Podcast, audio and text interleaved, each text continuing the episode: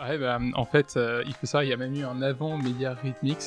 Euh, tout a commencé au début quand je, je travaillais du coup chez Bearing Point. En fait, mon client c'était euh, Emilien il travaillait chez Schneider Electric. Euh, et en fait, bah, pour la petite anecdote, Emilien, il travaillait à Chicago. Euh, moi, j'étais en France. Et au début, j'ai envoyé des longs emails. J'aimais beaucoup mettre des, bullet points et être assez précis sur les suites du, projet. Et, euh, comme Schneider Electric, c'est pas une boîte extrêmement jeune, Emilien m'a raconté plus tard qu'il pensait que j'avais 40 ans. Et, le jour où je suis allé à Chicago pour le rencontrer, c'est vrai qu'il avait été assez surpris de voir ma tête et de se dire, ah, tiens, c'est vraiment, exactement. Bienvenue sur How I Met My Co-Founder, le podcast qui décrypte les relations entre cofondateurs. L'objectif est simple, vous donner des clés, outils et insights sur la manière de construire une équipe de cofondateurs solide sur le long terme. Je m'appelle Coralie et j'ai aidé plus de 400 entrepreneurs à trouver un cofondateur via Entrepreneur First, le meilleur programme pour trouver un cofondateur, générer une idée et être financé pour lancer une startup tech. Hello, Emilien, Pierre, Florian, Merci beaucoup d'avoir accepté de parler de vous et de revenir ensemble sur votre rencontre et vos débuts en tant que cofondateur. Emilien, pour te présenter en quelques mots, tu es donc le CEO de Wiley, tu as fait les arts et métiers euh, et un master spécialisé à l'EM de Grenoble. Tu as commencé ta carrière chez Schneider Electric et tu avais déjà créé une première boîte en parallèle de ton job avant de rejoindre MediaRhythmix, euh, qui est euh, la boîte où vous êtes rencontrés tous les trois comme product manager. Florian, tu es le CEO de Whaley, tu es diplômé d'HEC Montréal et de Warwick et tu as fait tes armes chez Accenture et Deloitte avant de rejoindre MediaRhythmix en Customer Success. Et Pierre, de ton côté, tu es le CTO de Whaley, tu es diplômé de l'ENSTA et tu as commencé ta carrière chez Air Liquide puis Bearing Point avant de rejoindre MediaRhythmix comme Product Manager. Ça fait maintenant un an et demi, il me semble, euh, que vous avez lancé Whaley. Euh, est-ce que vous pourriez déjà nous présenter ce que vous faites? Yes, alors du coup, ça fait un an et demi qu'on qu'on travaille sur Whaley, mais ça fait un an qu'on l'a lancé commercialement, donc euh, c'est tout frais. Et Whaley, en quelques mots, qu'est-ce que c'est? C'est une plateforme de business intelligence qui permet aux équipes data de booster l'adoption de la donnée au sein de leur entreprise. Donc on aide des petites entreprises entre 50 et 200 employés à mettre en place Whaley pour du coup donner des capacités data à tous les employés et du coup prendre des meilleures décisions et donc avoir plus de revenus. Super. Et du coup, pour revenir un petit peu sur votre rencontre et vos débuts, euh, comme je le disais dans l'intro, vous êtes rencontrés dans votre ancienne boîte MediaRhythmix où vous étiez collègues. Pierre et Emilien, vous étiez product manager tous les deux. Est-ce que vous pouvez nous raconter comment vous avez été amenés à travailler ensemble euh, et comment est-ce que cette relation elle a évolué vers le fait de réfléchir ensemble à lancer une boîte Ouais, bah, en fait, euh, il faut ça, il y a même eu un avant Media Rhythmix. Euh, tout a commencé au début quand je, travaillais du coup chez Bearing Point. En fait, mon client c'était euh, Emilien il travaillait chez Schneider Electric. Euh, et en fait, bah, pour la petite anecdote, Emilien, il travaillait à Chicago. Euh, moi, j'étais en France. Et au début, j'ai envoyé des longs emails. J'aimais beaucoup mettre des, bullet points et être assez précis sur les suites du, projet. Et, euh, et comme Schneider Electric, c'est pas une boîte extrêmement jeune, Emilien m'a raconté plus tard qu'il pensait que j'avais 40 ans. et, le jour où je suis allé à Chicago pour le rencontrer, c'est vrai qu'il avait été assez surpris de voir ma tête et de se dire, ah, tiens, c'est vraiment... C'est un petit jeune. Exactement. Ouais, du coup, en fait, on s'est, euh, on s'était rencontrés là et ça avait tout de suite euh, cliqué. Donc euh, voilà, donc ça, le, d'ailleurs, le projet sur lequel on avait pu travailler ensemble avait, avait bien fonctionné. Et du coup, euh, bah moi, un matin, euh, j'ai, j'ai Mediatnis qui m'a appelé, qui m'a dit, euh, tiens, il y a une vie après le conseil, si jamais tu veux. j'avais sauté dans le bateau. Et, et en fait, bah, très vite, je me suis rendu compte qu'on aurait bien besoin de Emilien pour venir nous, aider et qu'il avait énormément de choses à venir nous apporter. Et du coup, je crois que tout s'est joué à ton anniversaire chez toi, où je t'ai dit, bah voilà, Emilien avait lui-même s'ennuyé un petit peu parfois à, à Schneider Electric, qui, qui, est une très belle boîte. et du coup, bah, je, lui ai, je lui ai proposé de rencontrer Stéphane. Euh, à l'origine, c'était un, pot, je crois. Euh, et Emilien, quand il est arrivé, s'est rendu compte que c'était un pot et un entretien d'embauche. Stéphane étant le fondateur de Media Exactement. Et du coup, bon, bah, les, bières aidant. Et, et Emilien, je vais te laisser poursuivre. Bah, du coup, je suis rentré comme product manager. Euh, du coup, un des, un des premiers, en fait, avec Pierre, on a créé le pôle product. Et euh, Florian, qui était CSM, qui est arrivé en même temps que, Pierre, ça a été la première personne que j'ai vue dans la boîte et qui m'a qui m'a accompagné. Et très vite, c'est vrai que les premières rencontres, bah, souvent ça, ça, ça, passe ou ça casse. Et là, ça a très bien passé. Et en fait, on a fait nos armes tous les trois euh, chez MediaRhythmix. On a eu l'opportunité de voir énormément de choses. Je pense, Florian, tu reviendras un peu euh, sur l'histoire, mais globalement, on est on est rentré dans la boîte pré-Seria.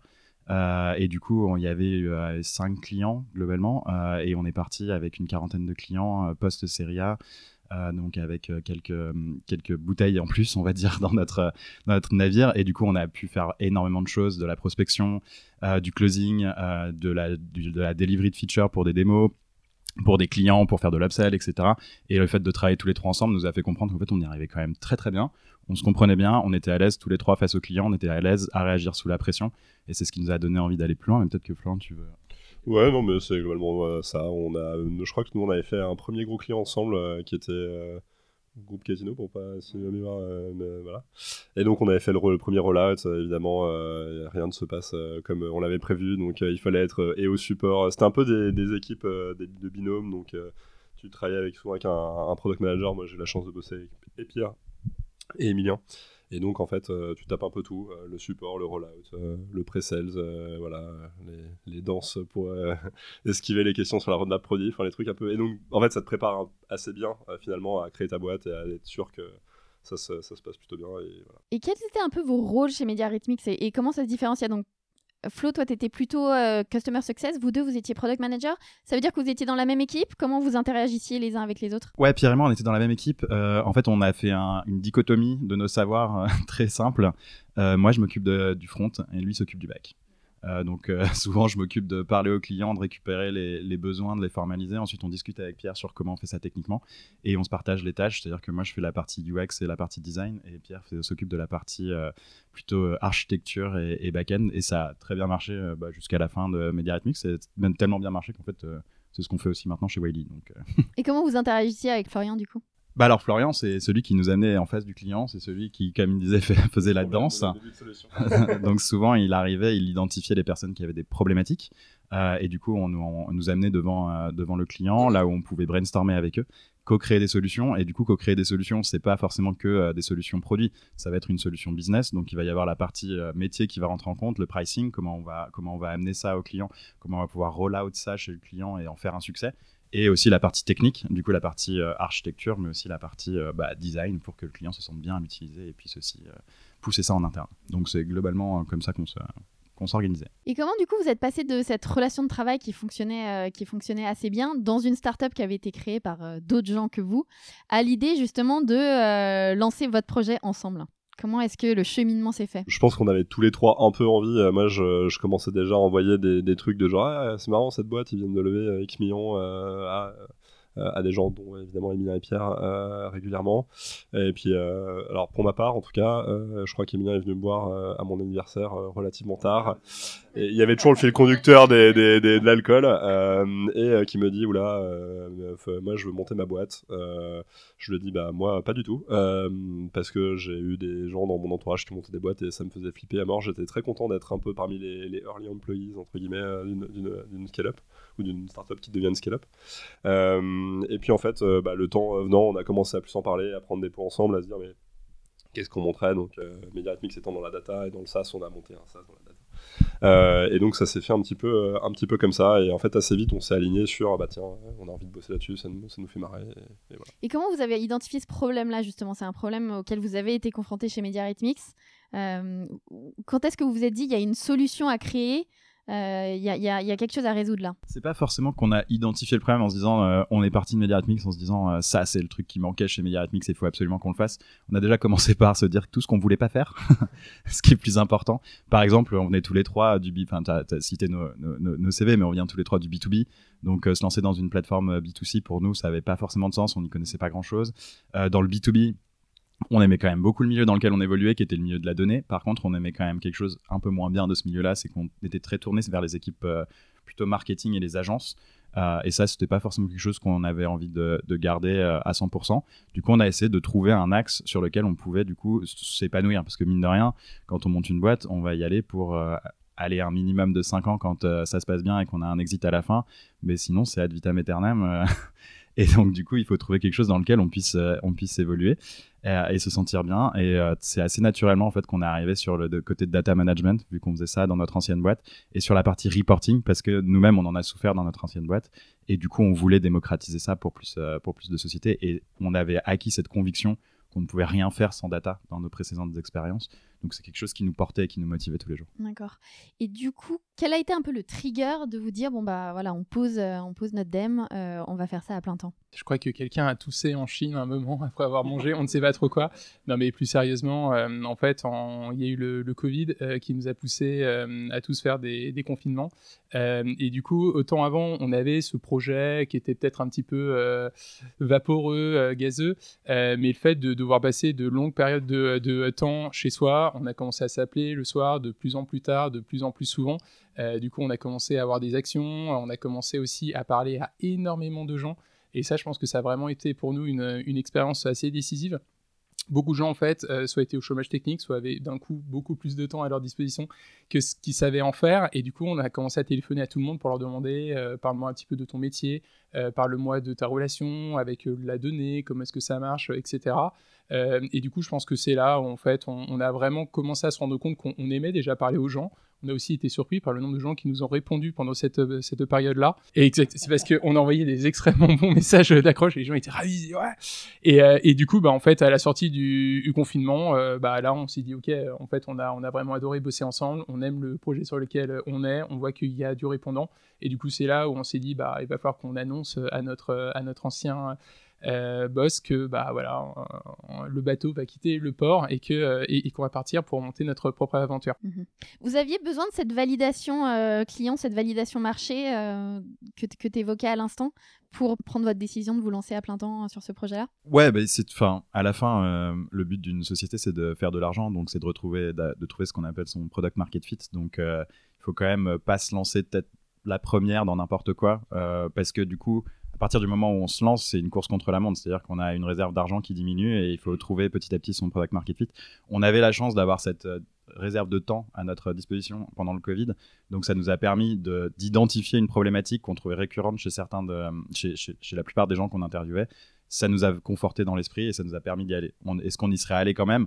Oui, ça aurait peut-être pris un peu plus de temps, mais on avait quand même besoin de cette validation pour le faire. Et alors, du coup, quelle était un peu la répartition des tâches entre vous? Là, vous, euh, vous évoquiez à l'instant le fait que euh, vous avez fait du démarchage euh, de, clients potentiels ou en tout cas de, validation de clients, j'ai l'impression, tous les trois pendant cette période-là. Comment, comment est-ce que vous êtes répartis les tâches, dans, même quand vous étiez encore chez, chez Media Rhythmics et que vous commenciez à réfléchir ensemble Et puis après, dans les premiers mois, comment est-ce que ça, ça a évolué?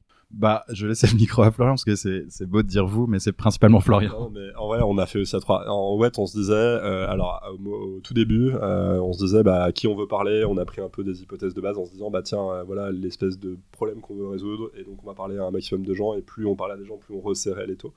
Euh, donc euh, bah, c'est simple, j'écrivais des messages sur LinkedIn hein, concrètement euh, pour parler à des gens, hein. c'est pas a rien de, très original. Par contre, les interviews, on les faisait à trois.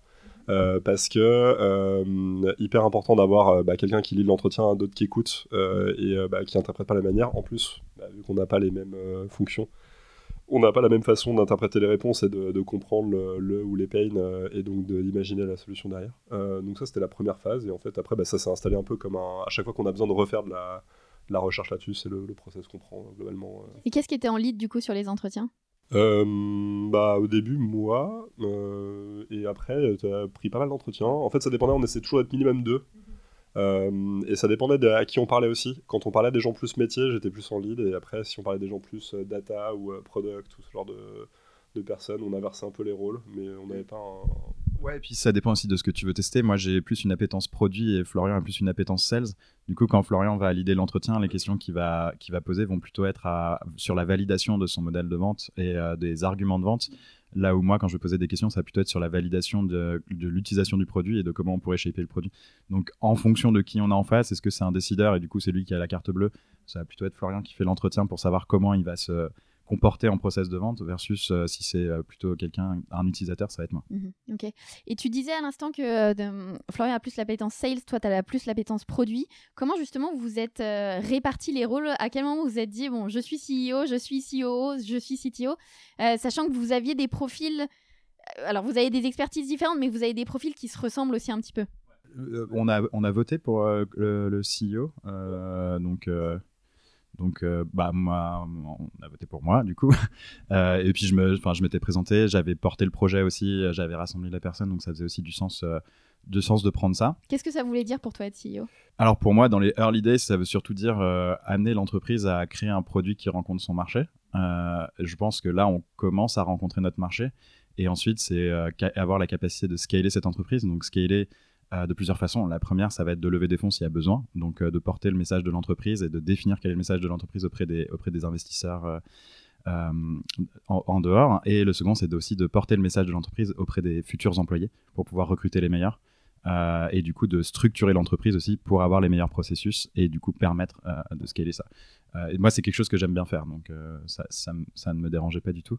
Après, pour revenir sur ta question de comment on s'est réparti les rôles, bon, déjà, on peut tirer un trait entre ceux qui savent coder et ceux qui savent pas coder. on était plus proactifs, disons, Pierre et moi, pour, pour développer le, MVP et même continuer encore à développer maintenant la plateforme. Donc, assez naturellement, on a pris la partie produit et la partie tech.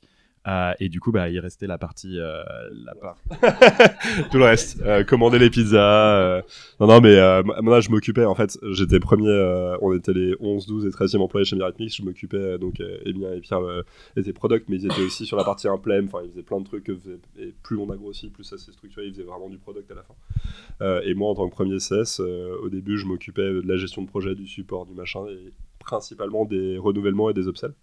Et je faisais aussi beaucoup de pré-sell avec euh, les, les, les, sales. Donc, euh, faire les démos, euh, faire les, premiers calls avec eux, etc. Donc, bah, c'était assez naturel. Enfin, je veux dire, on s'est réparti les, choses comme ça. Quoi. Après, j'ai pris tous les beaux sujets, genre la compta, enfin, plein de trucs. Mais les, majeurs, on va dire, oui, c'est ce qu'on ce qu'on avait déjà en fait fait dans notre passé.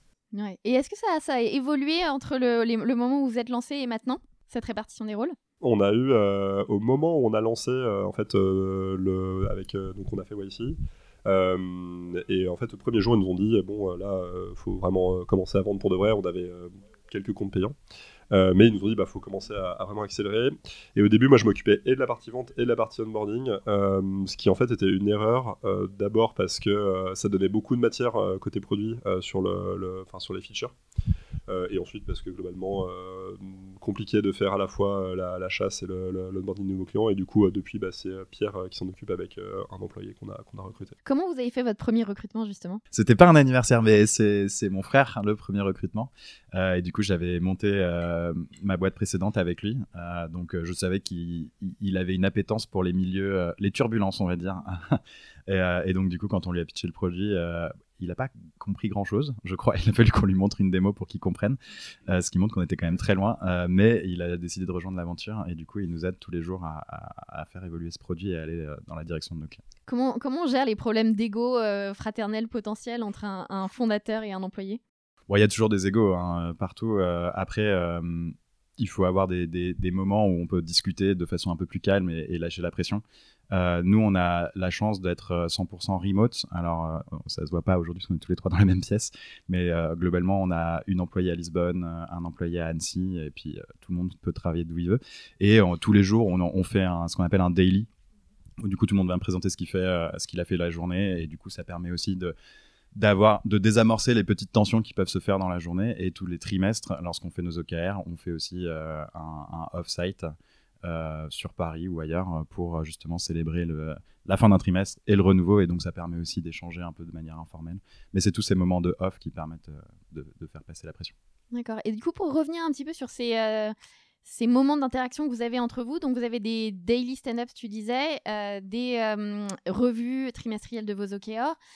vous, à quelle fréquence vous vous parlez? Comment, comment est-ce que vous fonctionnez? Comment est-ce que vous structurez vos interactions entre vous? Yes, bah, ça, c'est toujours le sujet un peu compliqué. Ça dépend des, ça dépend des périodes. Euh, il y a eu la période initiale, on va dire, où euh, on n'a pas de produits ou très peu de produits et très peu de clients. Bah là, on se parle tous les jours, euh, un peu de manière informelle. en fait, finalement, de manière informelle. Et plus ça grossit, moins on trouve le temps de se parler. Et donc, du coup, on est obligé de mettre des points formels. Donc, par exemple, là, en ce moment, la solution qu'on a trouvée, c'est une heure toutes les deux semaines. Tous les trois. Où on vient, tous les trois, où on vient préparer avec les sujets qu'on veut aborder. Euh, qui sont des sujets euh, stratégie d'entreprise et qui permettent euh, soit de faire, on va dire, de manière top-down, c'est-à-dire qu'une personne prend un sujet et balance tout ce qu'elle connaît sur le sujet, ça permet de brainstormer et d'avancer, soit bah, de brainstormer sur les petits problèmes de l'entreprise et de faire émerger une solution et du coup de pouvoir la mettre en place après. Est-ce que vous vous donnez du feedback et est-ce que vous avez des, des moments spécifiques dédiés à ça? Est-ce qu'on a des moments spécifiques? Je me retourne vers les deux autres. a priori, la réponse est non, du coup. Il faut savoir que l'été dernier, on a vécu une période assez intense où on a vécu tous les trois pendant trois mois dans une, dans une petite maison. Euh, et pour le coup, on a eu, c'était, tous les tous les samedis matins, euh, on avait à la fois la, revue de, des activités commerciales de la semaine suivante, aussi d'un point du produit. On avait aussi une partie qui était purement, on va dire, euh, émotionnelle et enfin en termes de, de relations. à ce moment-là, on traitait très bien notre dette, mais qui aussi avait tendance à, enfin, au final, quand il y a du manque de sommeil, qu'il y a de la promiscuité, qu'il y avait aussi énormément de stress parce qu'on était en phase de, de levée de fonds. Je pense qu'on en avait vraiment besoin de, de, pouvoir décompresser assez, assez souvent. Là maintenant, on est plutôt sur une mode où c'est plus sur du quotidien, le fait de manger ensemble. Euh, au, final, on n'est pas encore euh, dans des déjeuners d'équipe avec des milliards de gens. C'est encore très facile de se voir, de travailler tous les trois au même endroit. Donc euh, c'est plus, on va dire, dans le quotidien. On n'a pas encore eu besoin de reformaliser comme on a dû le faire par le passé. Mais, euh, mais euh, avec le, temps, on va probablement redevoir euh, trouver des, rituels, on va dire, pour être capable de le faire.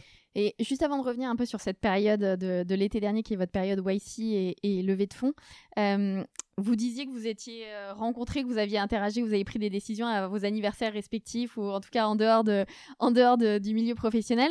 Donc, ce qui veut dire aussi que vous êtes potes aussi à la base, en plus d'être cofondateur.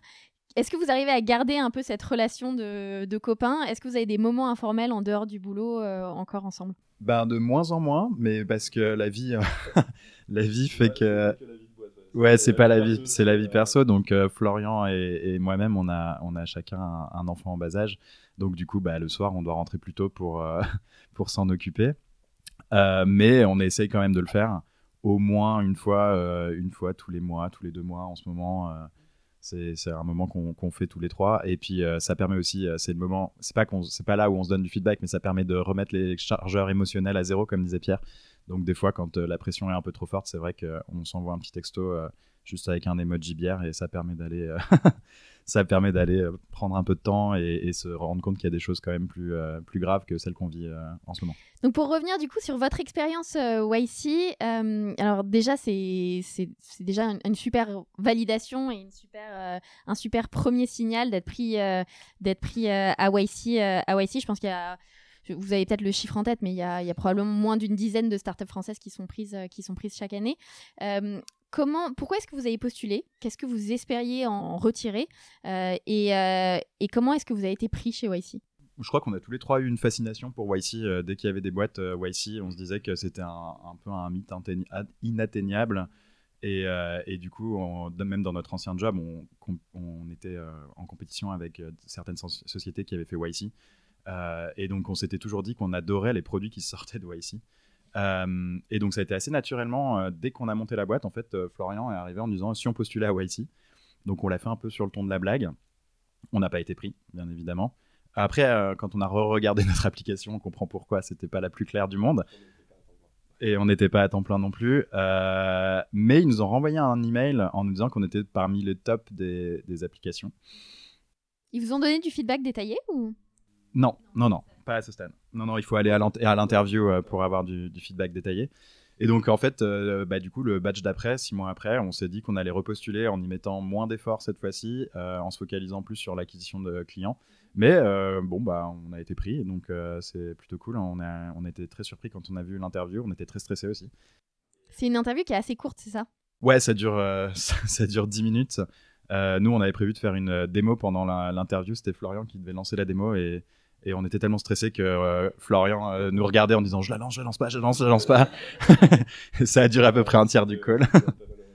c'était, c'était quand même compliqué. Mais, euh, mais bon, après, on a du coup, le lendemain matin, on a su qu'on était pris à YC. Donc on était extrêmement contents. Même si c'est pas une validation du produit, ni même une validation du marché. des boîtes comme nous à YC, en fait, tous nos concurrents sont à YC quasiment. donc ils misent pas que sur un seul cheval. Euh, c'est plutôt une validation de l'équipe et de la manière de travailler. Donc, il faut continuer et, avoir un état d'esprit clair et pouvoir valider chaque avancement qu'on fait. Et alors, du coup, c'était YC en remote, période de Covid. je pense que vous n'aviez pas forcément l'option de, partir à San Francisco. Et vous avez choisi d'emménager ensemble dans une petite maison, comme vous, le disiez, pendant, pendant quelques semaines. Qu'est-ce qui a drivé cette, cette décision? Qu'est-ce qui vous a encouragé à vous dire on va s'enfermer, on va s'enfermer pendant cette période pour vivre l'expérience au maximum? Bah, on savait qu'il nous fallait du feedback euh, euh, rapide parce que ça dure euh, trois mois, YC. et du coup, si tu, si tu commutes tous les jours ou que tu es éloigné et que tu n'as pas trop le temps de parler, en fait, finalement, tu bénéficies pas de ce court laps de temps dans lequel tu peux apprendre énormément de choses et valider, valider énormément de choses. Donc, on voulait être assis côte à côte le plus de temps possible dans une journée. Et bon, le faire au bureau à Station F, c'est cool, mais il n'y a pas forcément, tu peux pas dormir sur place, tu peux, voilà. Donc, c'est très vite qu'on s'est dit, bon, il faut qu'on fasse comme si on était à San Francisco, on s'isole, on loue une hacker house, on amène Internet et nos écrans d'ordinateur là-bas et, euh, on fait que des réunions, enfin des réunions, on fait que produire toute la journée. Quoi. Euh, et donc du coup, on a, trouvé cette maison et très content de l'expérience. Pour le coup, je recommande ça à tout le monde. Est-ce que vous pourrez nous parler de votre expérience pendant YC et du type de, d'interaction que vous aviez avec l'équipe YC, avec les partenaires là-bas et du type de coaching que vous avez reçu? Qu'est-ce que vous avez appris d'eux? S'ils n'ont pas changé euh, de, façon de faire. En gros, euh, il y a deux mois qui sont principalement du go-to-market. Enfin, ça dépend évidemment, j'imagine, hein, des, boîtes. Nous, on a eu le bon timing de sortir notre nouveau produit qui était un truc vraiment, on va dire, utilisable juste avant. et donc, du coup, globalement, ils nous ont beaucoup aidé, beaucoup poussé surtout à vendre, vendre, vendre. Donc, en fait, pendant les deux premiers mois, euh, tu fais des, mm, toutes les semaines, tu fais des espèces de, stand-up euh, avec, euh, t'as un groupe de, de 10 boîtes. Généralement, c'est plutôt des boîtes qui te ressemblent entre guillemets. donc, nous, il y avait quand même pas mal de SaaS dans notre groupe en B2B et tu expliques pourquoi tu as pu faire ou tu n'as pas fait tes 20% ou 13% de croissance par semaine. Ce qui est toujours très agréable vu que pratiquement personne ne les fait. et, et, on est tous, enfin c'est un peu tous les mêmes profils, c'est-à-dire que c'est des boîtes qui ont un produit assez jeune, qui savent pas forcément que, tout de suite à qui le vendre. Et euh, il y a quelques exceptions mais la plupart on va dire euh, des, gens sont comme ça. Donc euh, ça c'est le, gros du, chemin.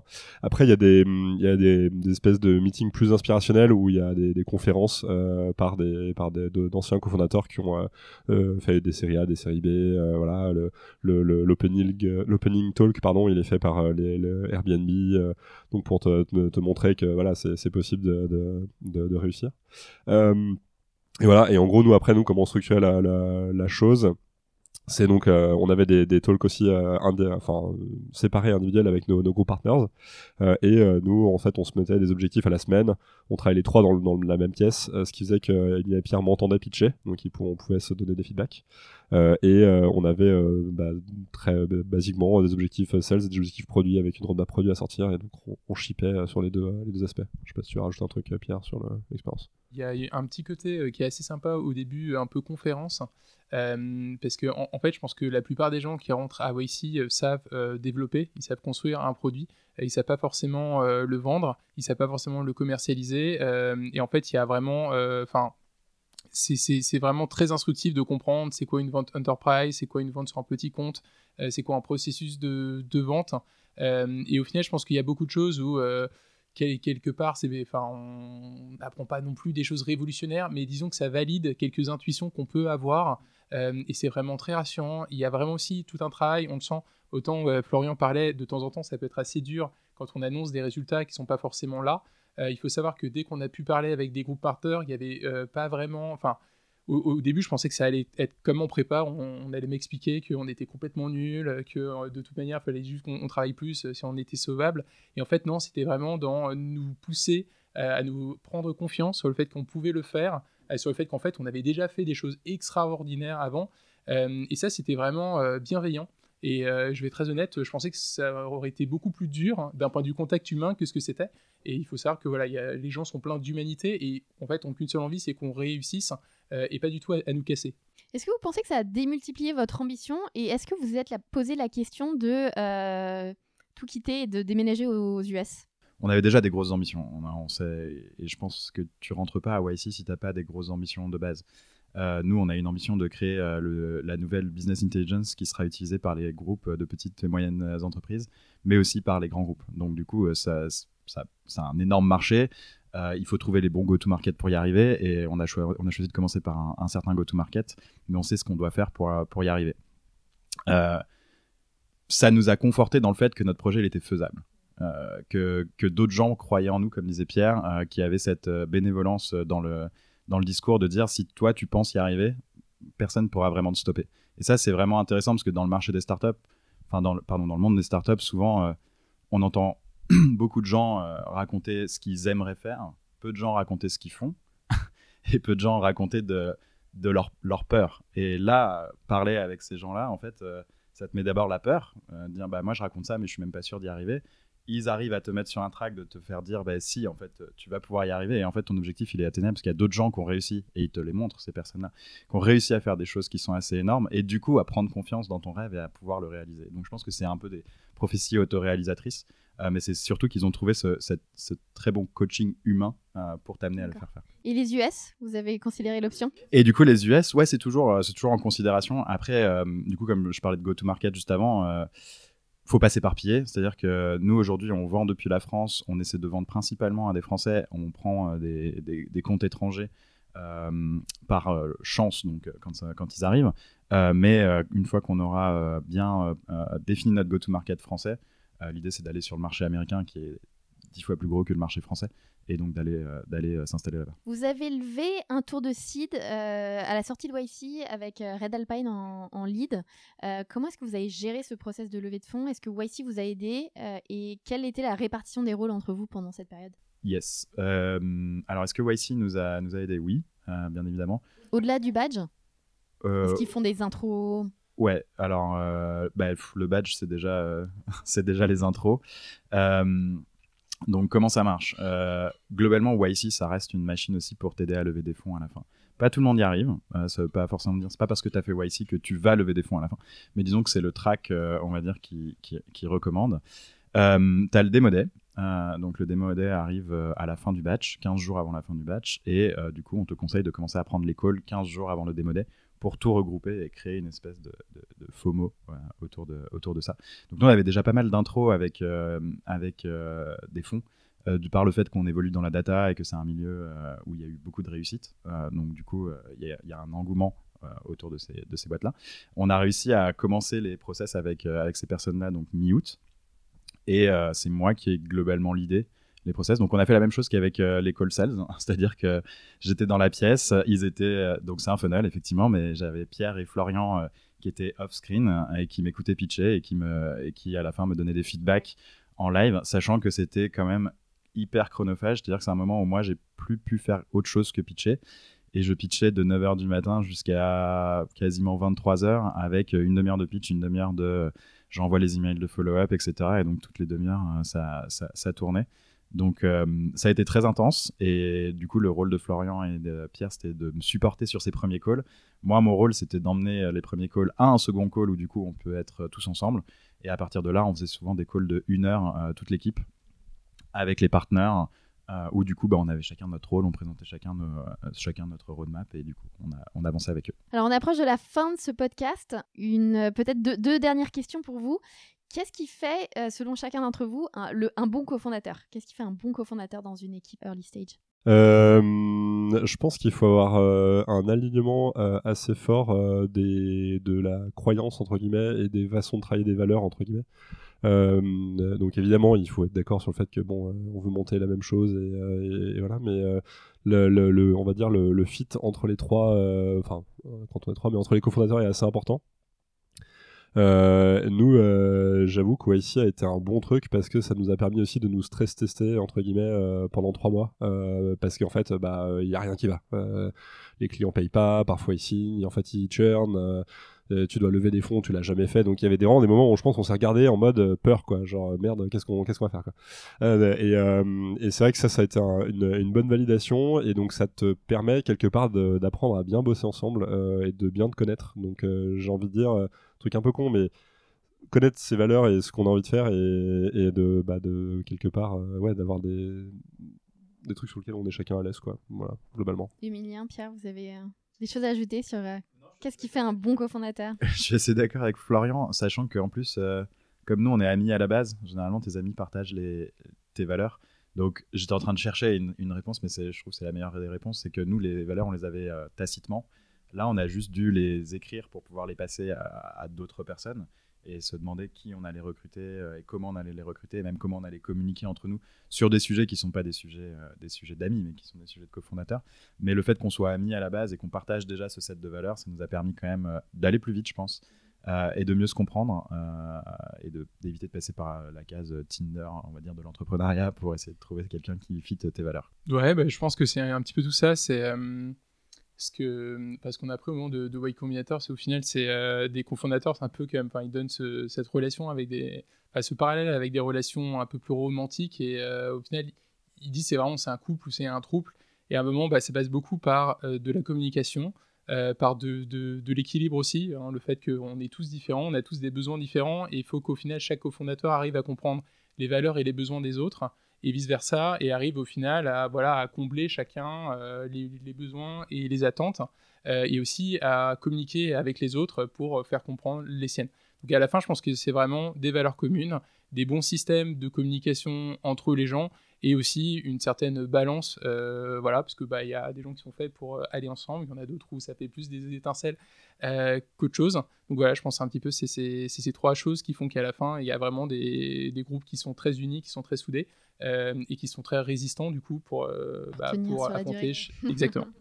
et alors peut-être une dernière question pour vous trois ensemble, quel serait votre meilleur souvenir à trois ensemble en tant que cofondateur? Bah, Non, moi en fait j'ai envie de dire donc on se connaissait, on avait travaillé ensemble, euh, etc. On n'avait jamais vraiment euh, habité ensemble et finalement habiter tous les trois ensemble, c'était quand même un souvenir assez, assez marrant. Je m'attendais plus à refaire des colocations à cet âge-là.